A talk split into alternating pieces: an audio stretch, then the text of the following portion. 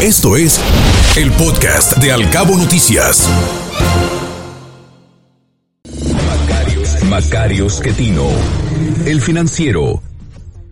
Mañana escribe Macario Schettino y titula su columna El año de la oportunidad. Comenta que se publicó ayer el indicador oportuno de actividad económica que da una idea del comportamiento que tuvimos en agosto y septiembre. Como ya habíamos comentado, todo indica que el tercer trimestre del año reportará un crecimiento nulo. A fin de mes conoceremos el PIB también en versión oportuna y por ahí estarán las cifras. Como también habíamos ya platicado por aquí, que en este 2022 se repite la historia de 2021, un crecimiento extraordinario alrededor de Semana Santa y después una caída suave pero continua por el resto del año.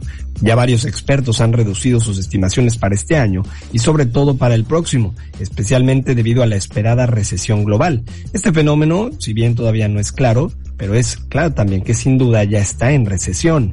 Europa, pero en Estados Unidos los datos no son concluyentes. Las ventas al menudeo y el ingreso de los hogares, en términos reales, están cayendo, pero el empleo y la actividad industrial no.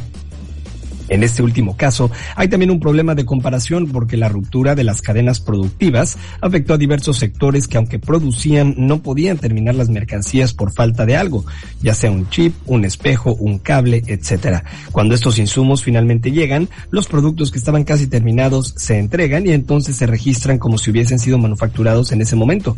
Justo eso es lo que nos ocurre con la industria automotriz en México y me parece que también en Estados Unidos, de forma que debemos tomar con pinzas la información de las manufacturas.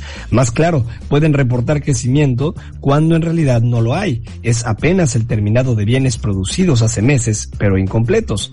Si es correcta esa apreciación, entonces tres de los cuatro indicadores que normalmente se usan para identificar una recesión mostrarían ya tendencia negativa y en cuestión de pocos meses ya estaremos en números rojos. Y sí, habrá una recesión.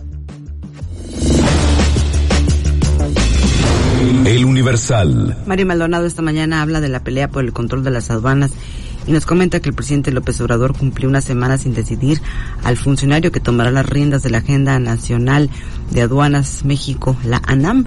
Mientras tanto, persiste la lucha de las Fuerzas Armadas por oficializar el control que ya tienen de los puntos, de los puntos fronterizos, así como de los multimillonarios recursos para equipamiento que guardan los fideicomisos de este sector, susceptibles de mantenerse en la opacidad y lejos de los procesos de fiscalización. El hackeo a la Sedena por parte de los activistas de Guacamaya Leaks complicó una decisión que parecía cantada. El arribo de un general militar a la oposición que dejó vacante Horacio Duarte. Y no es por la vulnerabilidad que muestra el ejército con las filtraciones, sino por la pérdida de confianza mínima pero perceptible que López Obrador experimentó respecto a su general secretario, a quien regañó airadamente en una reunión del Gabinete de Seguridad, como se dio a conocer hace unos días. Frentes políticos. Excelsior.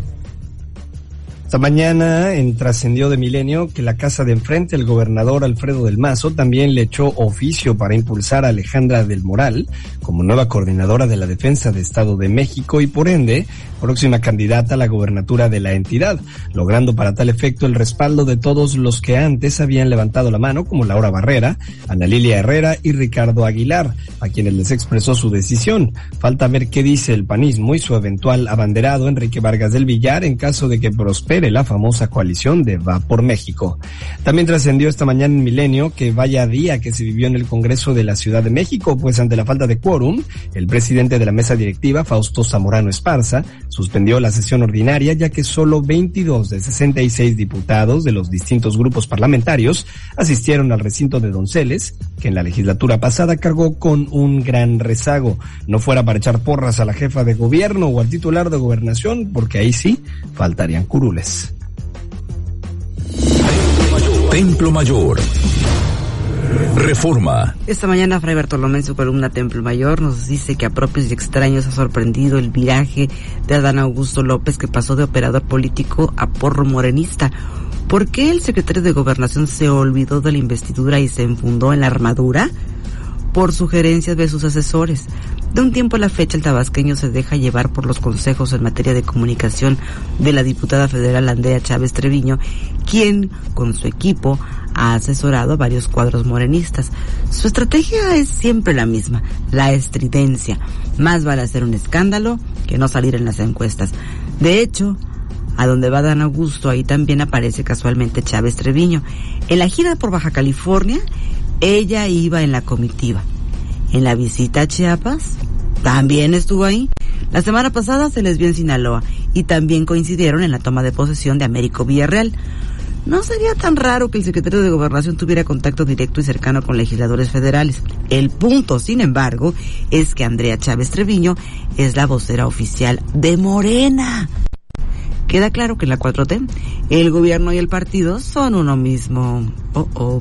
Y también como si el cambio climático no fuera la mayor amenaza para la humanidad, el gobierno de México enviará la delegación, sí, la delegación más reducida de su historia a la cumbre ambiental COP27. El colmo es que no irá nadie de la Semarnat.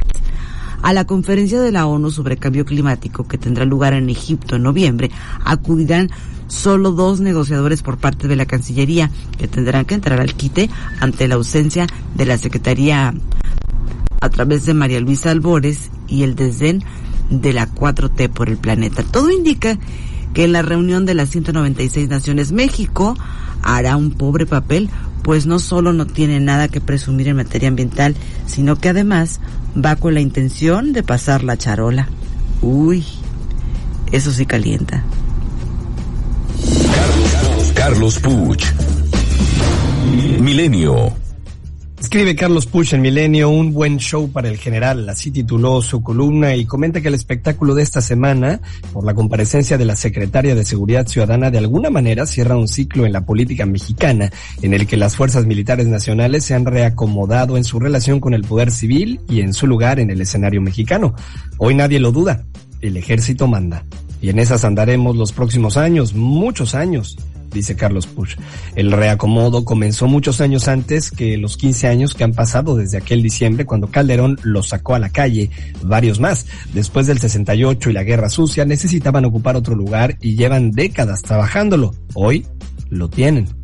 Veamos lo de la semana. El secretario de la Defensa se niega a comparecer frente a diputados y evidentemente frente a senadores. Entonces, porque es el Senado, la compareciente será Rosa Isela, la secretaria, pero no va sola. A su lado, en la alta tribuna del Senado, se siente el secretario de la Defensa. Sí, el que no quiere comparecer ni rendir cuentas frente a otro poder, pero va y se sienta al lado de Rosa Isela como diciendo, aquí estoy para cuidarte, para protegerte, o si estos se pasan, hay además una parte machina en todo esto. Entonces, Rosa Isela comparece y pasa buena parte de su discurso hablando bien, elogiando, reivindicando y defendiendo el señor que está sentadito a unos metros de ella. Sí, el del uniforme, el que no habla porque no se rebaja para hablar con nadie. La oposición, aprovecha el día para salir en la tele y ganar aplausos en Twitter por sus discursos y capacidad oratoria. Los discursos, sea el de Rosa Isela o Monreal o el de los más apasionados opositores, no hablan de seguridad, sino del señor que está ahí mismo y que no quiere hablar, quiere solo sentarse ahí y reírse un poquito de todos. Como espectáculo es brutal por lo que dice sin palabras, esa enorme demostración de quién manda mientras toma un poco de agua y cómo todos a él se dirigen porque también lo saben. Reforma. La columna Capitanes nos habla de Pablo Azcarraga Andrade, que es el nuevo presidente de la Asociación de Inversionistas en Hoteles y Empresas Turísticas, busca definir las metas turísticas del próximo sexenio para apuntalar a un sector que en el primer semestre logró 10.814 millones de dólares por divisas. Y también la columna Capitales Reforma nos dice que algo está sucediendo en la Comisión Reguladora de Energía, pues en poco tiempo varios de los secretarios ejecutivos que han desfilado por el cargo se han ido. Por ejemplo, ayer o esta semana el órgano del gobierno del regulador que preside Leopoldo Melchi nombró a Eugenia Guadalupe Blas Nájera como sustituta de Guillermo Vivanco, quien renunció a mediados de septiembre y estuvo apenas un año en el cargo. A su vez Vivanco entró en sustitución de Miguel Ángel Rincón, quien salió de la Comisión Reguladora de Energía en septiembre del 2021 tras señalamientos por cobros para tramitar permisos para estaciones de servicio.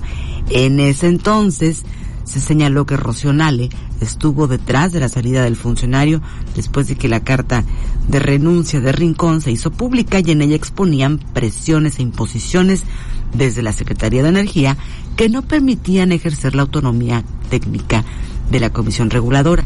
La nueva secretaria ejecutiva ahora enfrentará un reto, pues tanto la comisionada Leticia Campos y el comisionado Luis Linares votaron en contra de su nombramiento por considerar que no cumple con las cualidades técnicas para el cargo.